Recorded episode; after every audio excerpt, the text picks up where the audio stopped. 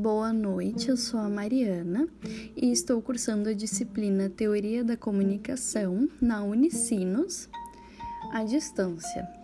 E hoje irei falar sobre a teoria da espiral do silêncio, baseando nos conteúdos eh, desenvolvidos em sala de aula e no vídeo da professora Simone Tuso.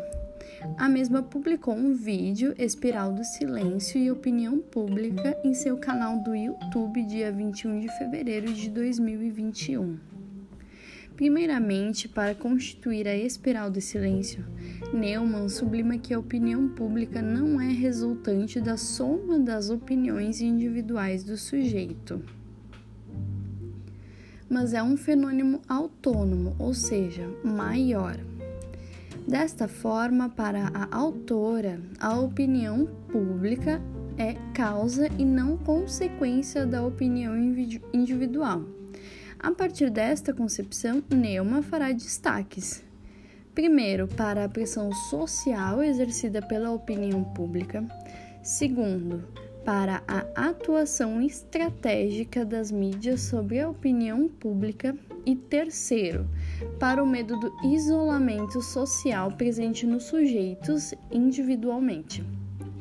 Assim, se as mídias, os meios de comunicação de massa produzem a opinião dominante, logo teremos o sujeito receptor com opinião dominada. Ou o temido isolamento através do silêncio tendencial provocado. Originalmente, baseia-se em três premissas fundamentais. 1. Um, o sujeito tem percepção apura apurada para identificar tendências hegemônicas. 2. Os sujeitos têm medo, receio do isolamento social e logo estão aptos à aceitação.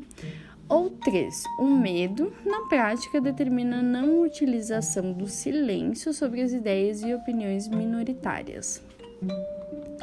Ou seja, conforme essa espiral do silêncio, enquanto o sujeito acreditar que sua opinião pessoal se encontre de acordo com a maior massa de indivíduos, ele conseguirá se expressar consequentemente melhor.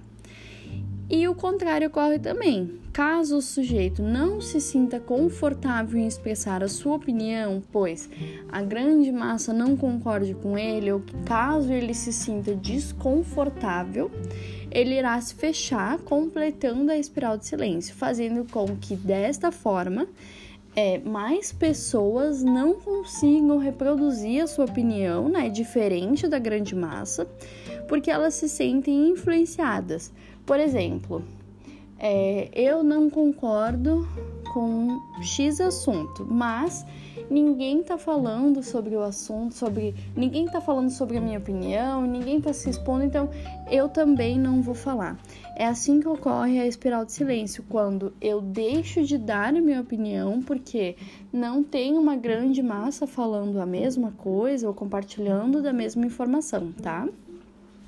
No vídeo, a professora Simone fala sobre o livro A Espiral do Silêncio de Elizabeth Noelle Neumann lançado na Alemanha em 1982, narrando a sua hipótese sobre o tema, tendo impacto no desenvolvimento de pesquisas de comunicação e psicologia, gerando diversas pesquisas, como por exemplo, pesquisadores apontam que pesquisas de opiniões públicas nem sempre dizem a verdadeira opinião pública, pois quando a opinião dominante é conflitante com aquela que ele acredita, ele tende a trocar, a mudar de opinião ou a simplesmente calar-se, com medo de isolamento e crítica.